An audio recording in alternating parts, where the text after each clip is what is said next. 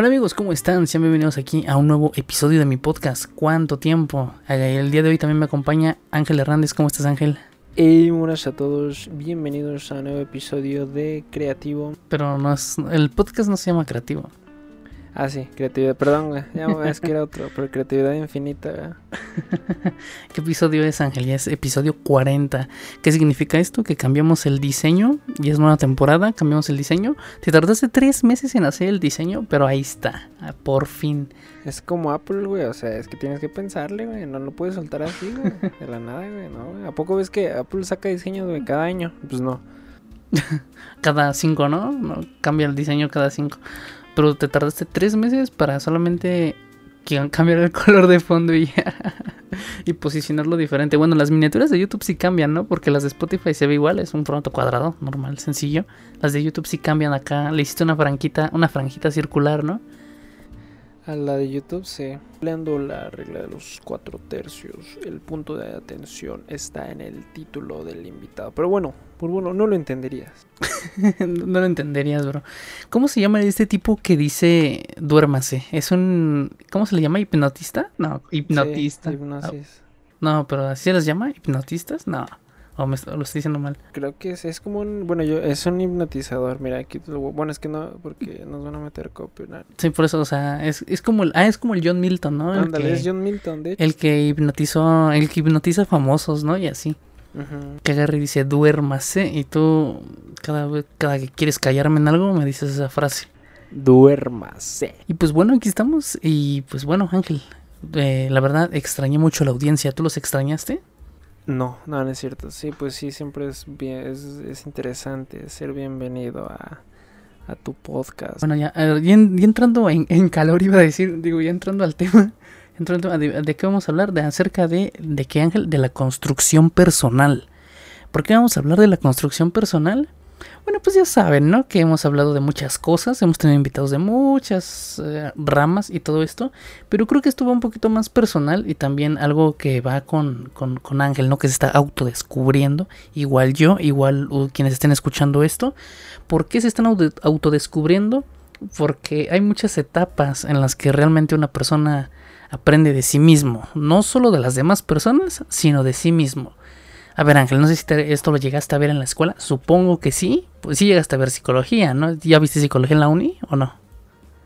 ¿La llevas todavía como materia? Bueno, pues hay- si no mal recuerdo, o más, o más bien tú que lo estás llevando, hay varias etapas, ¿no? En el que una persona se autodescubre. Y una muy, muy rara, muy extraña, es cuando uno es bebé. Se le llama este fecal. La etapa de autodescubrimiento fecal. Hay algo por ahí que va relacionado. Que es cuando el niño empieza como que a sentir pues tal cual, ¿no? Cosas por medio de, de sus acciones, ¿no? De cómo este pues hace del baño, etcétera.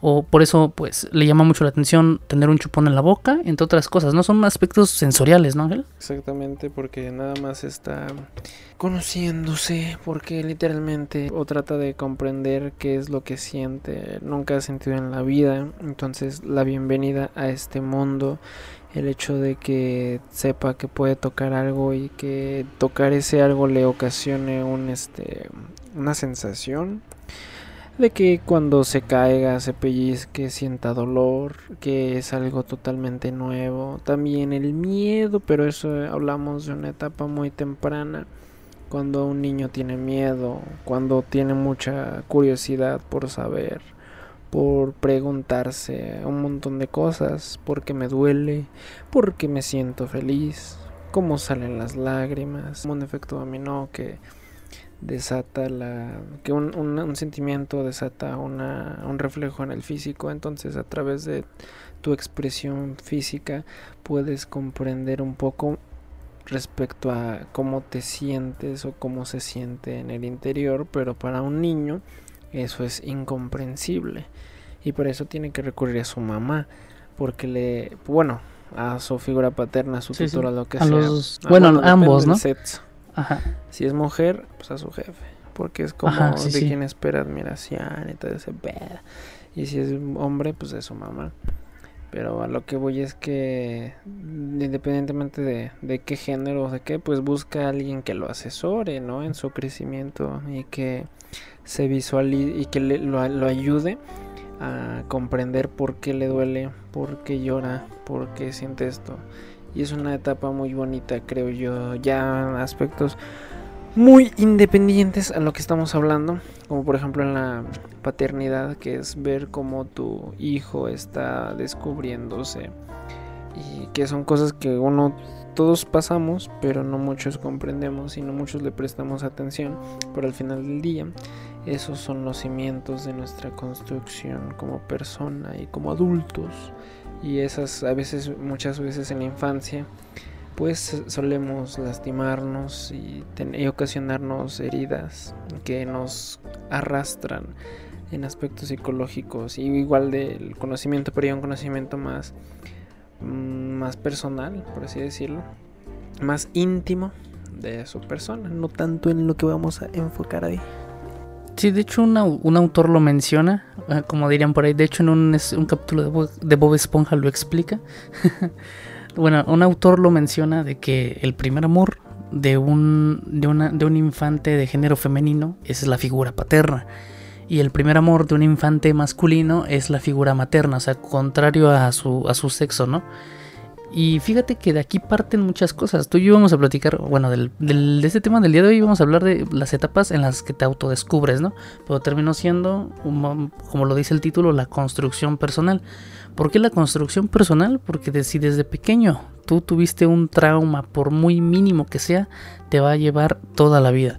Que ya sea, pues, no sé, el contexto familiar, o sea, los problemas familiares, los problemas económicos, los problemas de seguridad, todo eso va a definir tu personalidad, independientemente cómo sean tus padres, cómo seas tú, porque obviamente muchos no son igual que los padres, o muchos sí, o, a veces no lo son, pero terminan adoptando ciertas, eh, ¿cómo te explico? Ciertas actitudes que, que reflejan los padres hacia el niño, ¿no? Entonces, aunque tú seas una persona, no sé, muy, muy tranquila por nacimiento, si, creces en un contexto de violencia, obviamente vas a, es muy probable que termines siendo así. Por, ya sea por un trauma o también es muy probable que no termines siendo así porque quieres evitar eso porque por, también te traumó. Entonces eso va este, construyendo tu personalidad hasta una otra etapa que ya, bueno, ya llegando a la etapa de, de bueno, la etapa en la que eres un, un niño que se hace solito en los, bueno, en los pañales.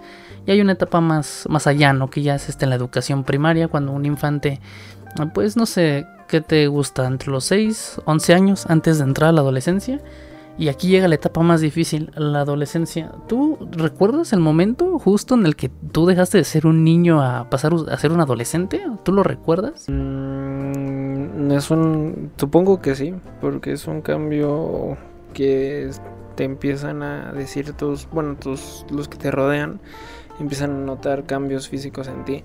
Entonces esos te dan un indicio de que como tal estás creciendo. Como tal, un, cruce o de decir hoy, ayer era un niño, hoy soy un hombre, creo que no es algo que se percibe, pero es un abrir y cerrar de ojos cuando te das cuenta que ya no eres un niño. Pero, y te digo lo mismo, cuando hay veces en las que ese entorno, tus cercanos, te dicen como que tu voz es más grave, o estás más alto, o ya te está saliendo la barba, o tienes tu bigotito. Entonces son lo vuelvo lo mismo, ¿no? Que no es el, punto, pero a veces esos aspectos físicos también hablan mucho de ese crecimiento. Y a la vez también tu forma de pensar, el que de niño tal vez no te escuchaban y ahora ves que te empiezan a escuchar y que empiezan a tomar en cuenta tus puntos de vista. Eso ya es como que algo más que ya estás ascendiendo o creciendo. Y como tal, es un, es un crecimiento o un salto que no se da de un día a otro. O sea, no es como que digas, hoy ya, hoy soy niño y ya mañana ya por fin voy a ser adolescente. Y también hay una edad que lo puede estimar, pero como tal siento que no. O sea, es algo que sin darte cuenta ya, y también eso implica la madurez. Pero eso ya es saltando más a casi casi la bueno, ya cuando pasamos de ser adolescentes a ser adultos, pero, sin embargo, el, cada etapa es muy importante porque la tienes que vivir, la tienes que disfrutar y no puedes regresar. Y bueno, hay gente que vive aislada en etapas que no pudieron vivir y de ahí podrían salir los chavos rucos que siguen viviendo en una etapa que tal vez no disfrutaron y eso los lleva a tal vez mantenerse identificados con ese con esa pues sí con ese círculo de personas los jóvenes los chavos y por eso creo yo que es importante que uno disfrute y viva y se desempeñe y, y simplemente no se preocupe en crecer sino en que disfrute la etapa que está pasando. Ya llegando, bueno, de eso del, de la etapa ya de mucho más grandes, y ahorita vamos a hablar, pero fíjate que yo no sentí el cambio tal cual, o sea, yo solamente recuerdo que era un niño y de pronto entré a la prepa. O sea, no me di cuenta, o sea, yo digo que en cada persona funciona diferente, pero en mí yo siento como que la secundaria fue una etapa en la de que terminé mi infancia y quizá el último año fue mi, mi, mi adolescencia y sentí que toda mi adolescencia fue en la prepa, pero porque los cambios físicos los sentí en esa etapa. Fuera de eso no los sentí. O sea, pero tú los sentías o nada más te los o sea, te dabas cuenta porque te lo decían o sí lo sentías realmente. Sí, sí sentía los cambios. O sea, es, es, es, raro porque es como, como una planta o algo. Puedo hacer una analogía, una comparación con eso.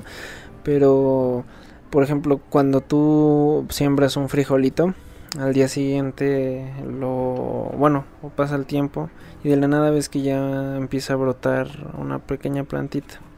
Siento que es lo mismo porque hay días en los que te levantas y es como de ah tengo me empezó a crecer bigote o hablas y te salen los gallos.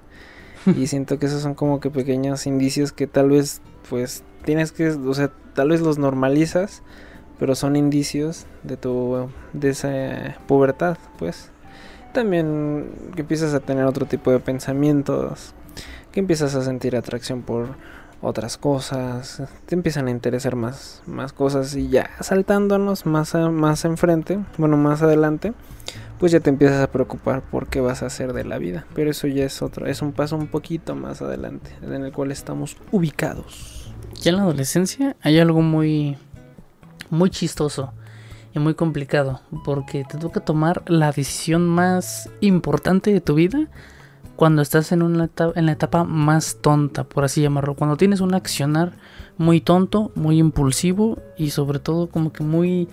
Mm, o sea, eres muy, muy influenciado por las demás personas. Me refiero en la, entre los 15 y 17 años, ¿no? O 18. Te toca tomar una decisión difícil porque apenas vas saliendo de la adolescencia, no sabes qué es ser adulto. Sinceramente no, no sabes lo que es ser uno. Y entonces te toca escoger una carrera universitaria ya. O sea, ya terminas la prepa, ya vas por una etapa más. Tu adolescencia no llega a su fin. Porque, bueno, eso depende, ¿no? Porque muchos médicos dicen que acaba a los 21 años, otros dicen que a los 17, otros que a los 18, otros que a los 23. Hay bastantes duraciones, ¿no? Pero yo siento que sí acaba como a los 21 años. Porque a los 21 años siento que empiezas a presentar otra vez cambios físicos y empiezas como que ya a verte un poquito ya más grandecito. O sea, te empiezas a ver como, como de cómo te verás en tus 30, ¿no? Más o menos. O sea, no te ves de 30, te ves chavo, pero te ves como que ya empiezas como que a formar, no sé, como que algo cambia, ¿no? En tu, en tu aspecto físico, tal cual, tanto en la cara, en, en, en el cuerpo y todo. Pero justamente te toca tomar la decisión más difícil. Y creo que tú también te tocó tomar decisiones apresuradas, decisiones complicadas. Eh, para los que no sepan, pues Ángela ha estado en dos escuelas diferentes. Bueno, estuvo en dos preparatorias diferentes y perdió un año. Eh, para ti, o sea, ¿cómo, ¿cómo asumiste eso? O sea, ¿sí sentiste que, no sé, fue una pérdida de tiempo? ¿Fue una decisión apresurada? Eh, ¿Te vino bien? O sea, ¿tú cómo, cómo asimilaste eso? El... Ay, espérame. Esto. Creo que todos nos ponemos o nos planteamos ese esa, bueno, surge de la pregunta, ¿qué voy a hacer de mi vida? Y muchos nos inculcan que parte de tu vida eh, o, parte primordial es la educación. Que sí es súper es, importante porque al final del día eso te desarrolla en el ámbito, bueno, en el aspecto de cómo te desarrollas con las personas, de que de tu forma de pensar, tu forma de ver el mundo, pues tiene ideas muy nulas o no no conoce del mundo. Entonces es como de cómo cómo voy a saber qué quiero ser si no conozco las posibilidades de lo que puedo ser o ese salto de decirte de decir qué rama o qué área o qué voy a estudiar, a qué me voy a dedicar de por vida cuando muchas veces nos inculcan que tu carrera y todo eso va a ser lo que te vas a dedicar de por vida, cuando realmente es una realidad que no, no es como tal algo a lo que realmente te vayas a dedicar de por vida, porque pues vas a tener un montón de oportunidades, un montón de puertas, vas a meterte en un montón de círculos diferentes, vas a conocer y al final del día puede que no te sitúes en eso, pero sin embargo vuelvo a lo mismo, tienes que tener una educación que te ayude a construirte o en cierto aspecto a identificarte en, este, en la sociedad, tal vez como sentir un sentimiento de que tienes una labor, por ejemplo un doctor que tiene esa sensación de que como parte de una sociedad es un doctor y eso ya le da una identidad a su persona. Entonces, la, la, la, manera de que algo de que te planteen algo tan inmenso a tan corta edad, o sea, si estamos hablando de 17, 18 años cuando ya empiezas a hacerte esas preguntas de qué voy a hacer de la vida, cuando te queda una vida entera, no has vivido ni una cuarta parte de lo que es tu o lo que será tu vida. Entonces creo yo que sí es una una cosa que no que no todos afrontan fácilmente. Digo que está muy, bueno, hay muy, hay cinco etapas muy, muy diferentes. Como te dije, cuando eres bebé, cuando eres niño, adolescente, adulto, un adulto maduro y sobre todo cuando llegas a la vejez. Y aquí creo que tú y yo estamos en, la etapa en la que vamos entrando a la vejez, porque no, es cierto. estamos entrando a la etapa de la de ser un, un adulto normal, no un adulto casual. Pero un adulto casual que ya se va a enfrentar al mundo laboral, bueno, a mí me falta todavía como medio año, pero a ti te falta uno, quizá. ¿Cuánto tiempo te hace falta para acabar tu carrera? Dos. ¿Dos? Sí, cacho. Ah, bueno, todavía te falta mucho. Tienes mucho recorrido por delante. Pero aquí la cuestión es que sí está. No, no te puedo decir que está feo, porque la verdad no lo he probado. Pero sí se siente como que muy extraño, ¿sabes? Así como de un, un día estás estudiando normal en la uni en mi caso, cuarto semestre, de repente pandemia, nos encerramos, regresamos un semestre y acabó la carrera. Y si, se me sacó de onda así como de, aguanta, aguanta, ¿qué, fue lo que pasó aquí? ¿Por qué de un momento a otro ya tengo que estar haciendo mis prácticas profesionales? Y es raro, siento que esto sí modificó todo eso. Pero creo que si no hubiera pasado eso, hubieras como que disfrutado un poquito más esa etapa universitaria, ¿sabes? Y no me refiero que, bueno, hay de todo, ¿no? De que te puedes divertir, esto y lo otro, pero yo siento que sí nos sirve mucho interactuar eh, tal cual en persona. O sea, quizá tú y yo estamos hablando ahorita en, en de hecho lo estamos grabando por, por Zoom, ¿no?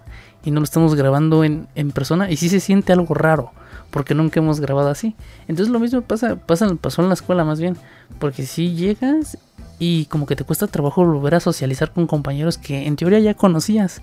Y es extraño. En ti no aplicó porque tú entraste tal cual a la universidad en línea directamente. No conociste a alguien primero. Entonces, qué curioso que tú no sé en qué semestre vayas. Creo que en tercero, cuarto, en cuarto. Entonces vas en cuarto. Entonces imagínate conocer a tus compañeros en cuarto. A media carrera apenas. Era súper raro, ¿no? Imagínate toda la interacción que hubieras tenido si hubiera sido desde primero. Pero pues a veces pasan así esas cosas extrañas, ¿no? Esos, esas pequeñas este, este, cosas que no podemos controlar y que alteran tu, pues sí, tu desarrollo social, tu desarrollo social, perdón.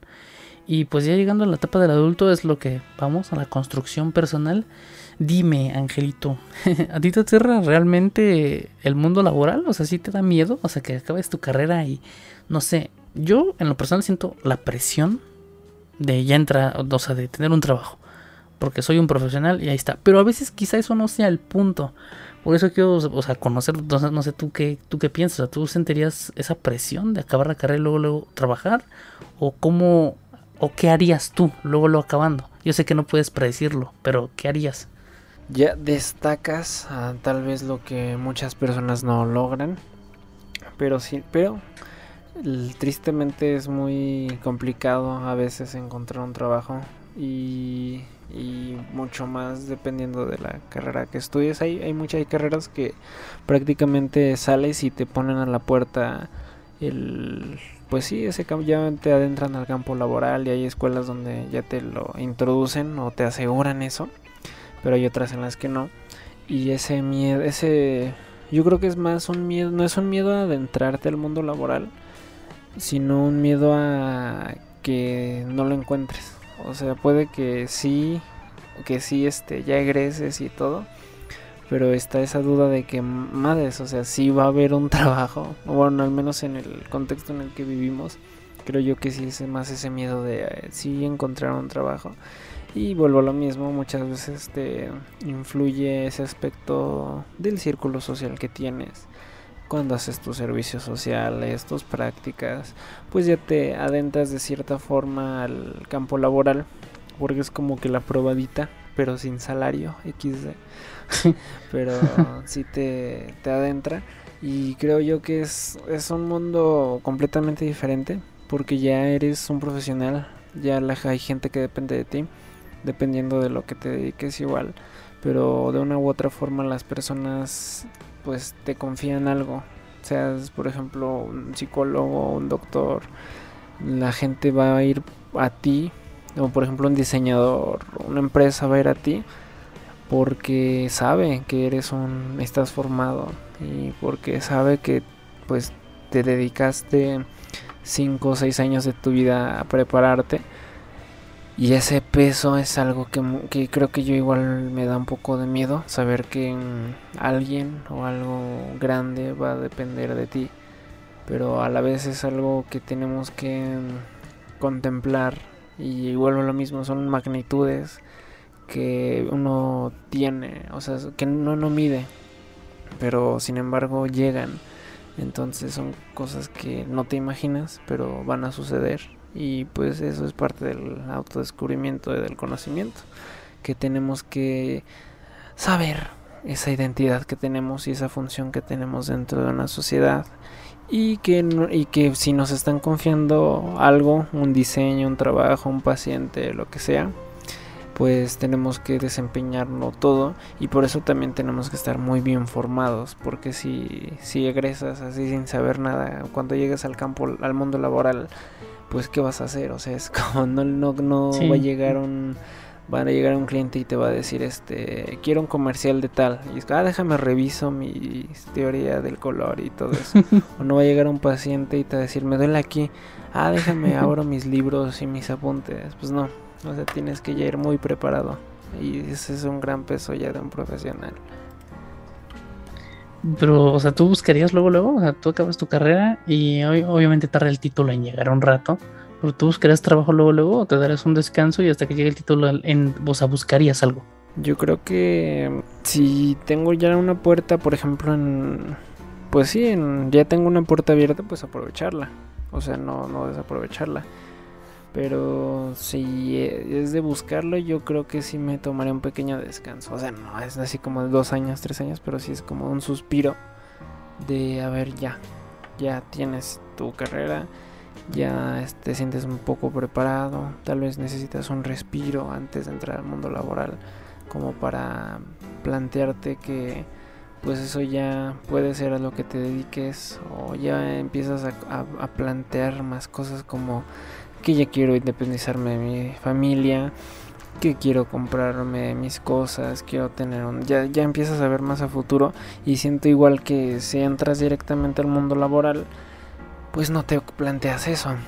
Entonces si te ocupas como que un break para, para respirar y decir que quiero.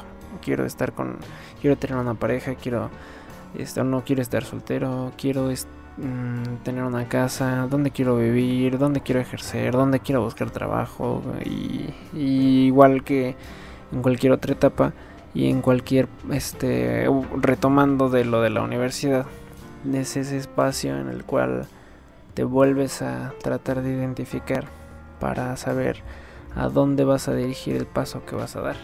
Ya esto mismo que estás comentando de que hay que darnos un suspiro y todo eso, yo agregaría esto como una nueva etapa de autodescubrirse. O sea, no tal cual una etapa de la vida, de que eso de que dividen la vida en, en tres fragmentos, ¿no?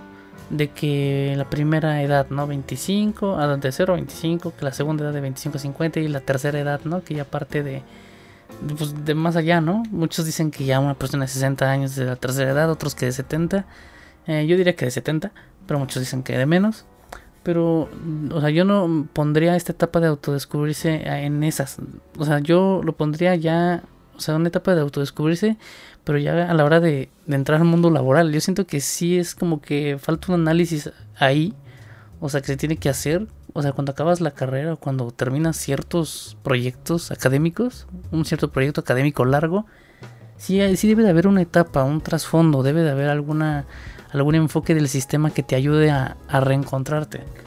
Y bueno, tampoco le quiero echar la culpa al sistema, pero tampoco es como que diga, wow, qué buena organización este, académica tienen las universidades para dejarte tranquilo, ¿no? En lo especial, bueno, en lo personal, la mía creo que un poco, porque pues un semestre antes, o sea, mi carrera dura nueve semestres, y ya el noveno ya no vas a clases, te mandan a prácticas. Lo cual se traduce a trabajar sin sueldo, ¿no? Pero pues ya es un poquito una tranquilidad. O sea, vas, pero, o sea, tienes que entregar reportes. O sea, estás trabajando, o sea, pero no te sientes tan comprometido con el, ah, me van a correr, porque eres un practicante. Aún puedes como que tener un pequeño margen de error. Pero la cuestión aquí es que si te quieres quedar a trabajar en el lugar donde estás haciendo tus prácticas, pues obviamente no puedes permitirte tener un error tan grotesco, ¿no? Tan, tan, ¿cómo se le dice? Pues sí, tan infame, ¿no? Tener un, un error así groserísimo, porque pues te van a terminar hasta corriendo de la práctica, de las prácticas profesionales. Pero creo que sí, sí hace falta eso, eso, o sea, ese pequeño detalle en el, en el sistema de que le den la tranquilidad al profesional, al egresado, de que todo va a estar bien, aunque no sea así, pero también que le dé una muestra de la realidad hace falta creo que modificar eso ahí, pero pues es cosa que no, que no podemos, eh, en la que no podemos influir nosotros. Hay muchas cosas que están por encima para que pues eh, tanto los sistemas educativos cambien, eh, la forma en cómo se imparte una carrera, que quitan las materias relleno, que o sea, sí, o sea, porque siendo sinceros hay muchas materias relleno. Hay materias que realmente, o sea, sí te pueden dejar algo, pero o el profe le da flojera a dar la clase, o como es una materia muy sencilla, simplemente te deja hacer cosas sencillas, como que un resumen, o una infografía, o cosas así muy sencillas, porque simplemente la materia no merita tanto tanta concentración, porque pues es una materia de relleno. Entonces creo que sí, esa, eso, esa parte de salir de dejar de ser estudiante al mundo laboral es otra nueva etapa de autodescubrirse. Y lo que tú, bueno, respecto a lo que decías de que en el lugar donde haces tus prácticas o tu servicio, siento que igual es como una carta de presentación a lo que puedes ofrecerle a una empresa. Entonces eso también te da de experiencia y te da de, pues te abre puertas al final del día porque te estás relacionando en un mundo que es el mundo al que te vas a dedicar. Y sí es muy importante como que buscar ese enfoque, pero realmente creo yo que el sistema está pensado como para que lo más rápido posible ya estés generando y consumiendo al final del día igual, ¿no? Porque que porque que da más que uno bueno, tener más personas este estudiando y permaneciendo como que en ese en esa forma de vida de pues de mantenerse estudiando que una persona ya este formada o un, un, grupo de personas formadas que ya pueda este solventar o formar parte más importante en una sociedad o cumplir una, una cierta función en una sociedad lo más rápido posible. Entonces siento que se busca acelerar a las generaciones a que ya lo, a corta edad ya tengan pues sus casas ya traten de ser como que entrar en ese consumismo en cierto aspecto y entrar a ejercer o o sí o realizar una labor como parte de la sociedad pero y no tanto al descubrimiento personal. O sea puede ser planteado desde una forma triste al decir que quieren que ya estés este pues trabajando para la para tu sociedad antes que descubrir por qué es que quieres o qué es lo que quieres hacer realmente con tu vida entonces no es tanto un enfoque al consumismo pero sí es algo como que se, se busca acelerar ese proceso es como de yo quiero que acabes en tres años esto. Eh, o sea, incluso desde que entras, ¿no? Porque desde que entras a la escuela, entras a los que, tres, cuatro años al kinder, la guardería. Y eso ya es como que una manera de irte pues separando de tus de tu familia y siendo literalmente este dejando que tus papás trabajen a la hora de meterte a, una guardería o a una primaria temprano, bueno, tan temprano a estudiar. Y gran parte de tu vida, eh, que a la vez no es tan grande, pues la dedicas estudiando. Y ese momento nunca hay un descanso porque te vas de corrido, es como de acabas y son descansos de meses, o sea, es como de en un mes ya entras a la secundaria, en tres meses ya a la universidad, acabas la, la secundaria y ya tres meses y a la prepa, y dos, tres meses y a la universidad, y un semestre y ya entras al campo laboral, entonces no hay un suspiro, es como todo muy de corridito y, no, y a veces necesitas de un descanso como para detenerte a pensar a dónde quieres llegar porque es como si estuvieras haciendo un maratón sin saber a, qué, a dónde vas a llegar. Entonces es como que prácticamente quieren que en el maratón o en el recorrido que te avientas sepas a dónde quieres llegar. Es como, o sea...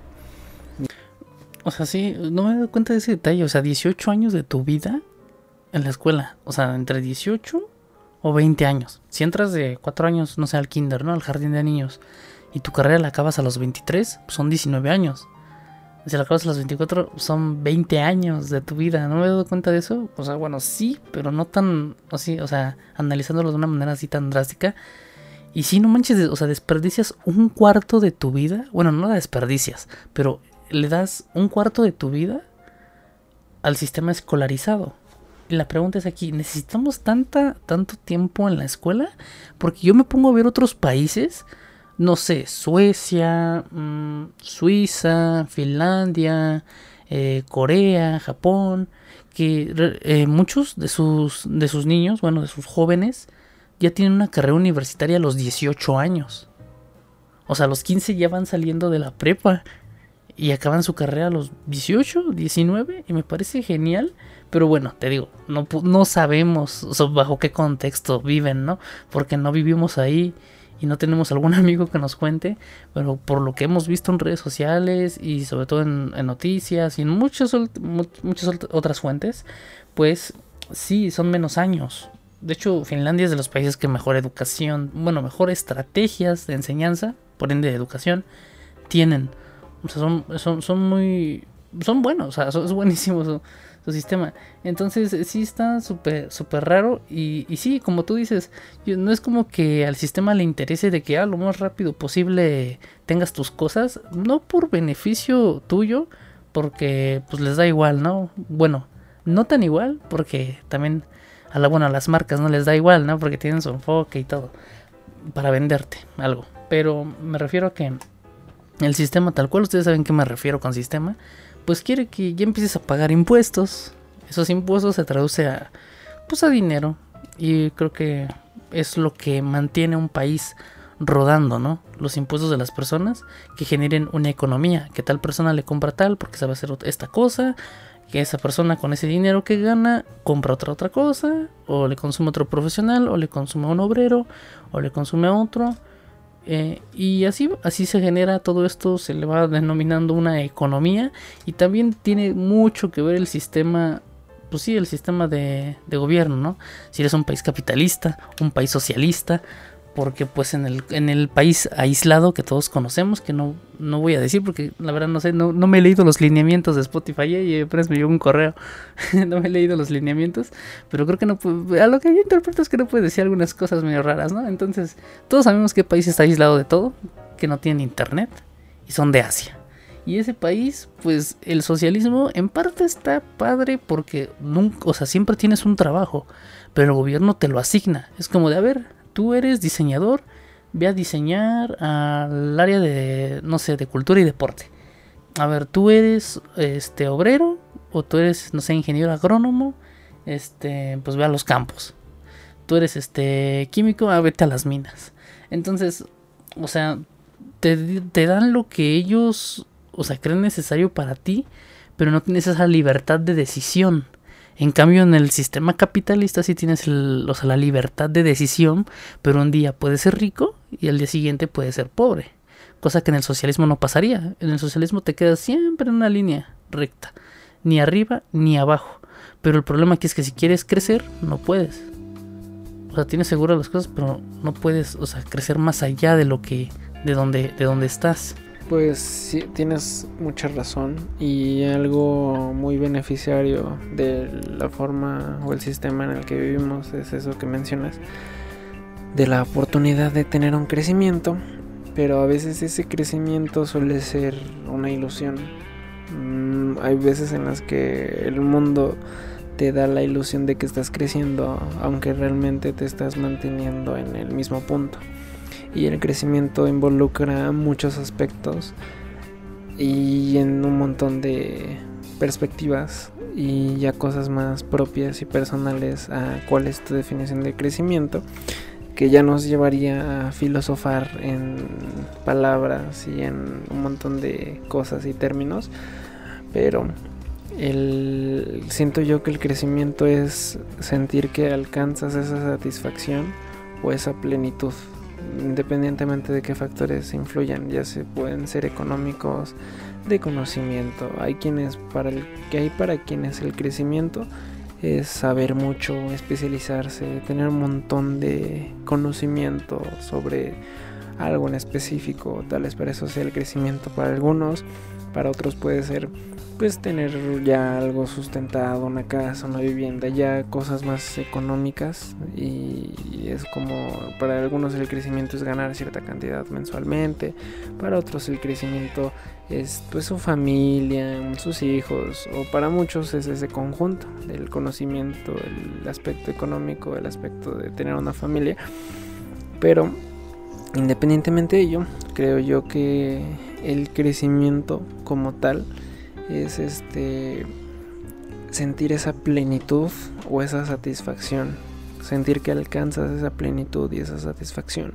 Y una vez ya tengas ese sentimiento de satisfacción de plenitud de que lograste lo que quisiste de que creciste creo yo es cuando ya puedes este, ascender a la última etapa o ya la vejez a tu retiro y por ende a la muerte que es pues prácticamente el, bonito pero paralelo camino que le tenemos a la vida, que es la muerte.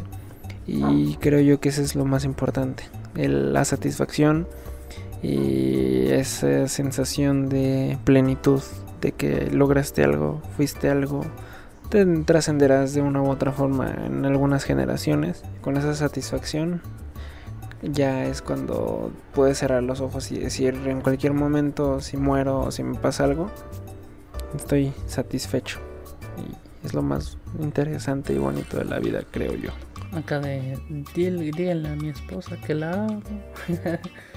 no, como el último, bueno, apenas que vi una nota de que uno se, ah, o sea, se subió un juego mecánico, pero desde abajo dijo, si ya no bajo, díganle a tal persona, a tal persona que, que los amo. Y ya no bajó.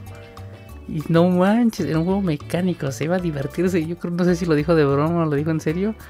Pero fíjate, irónicamente, ah, no sé si está erizo. La verdad está erizo todo esto de, de estas etapas, eh. La verdad, bastante.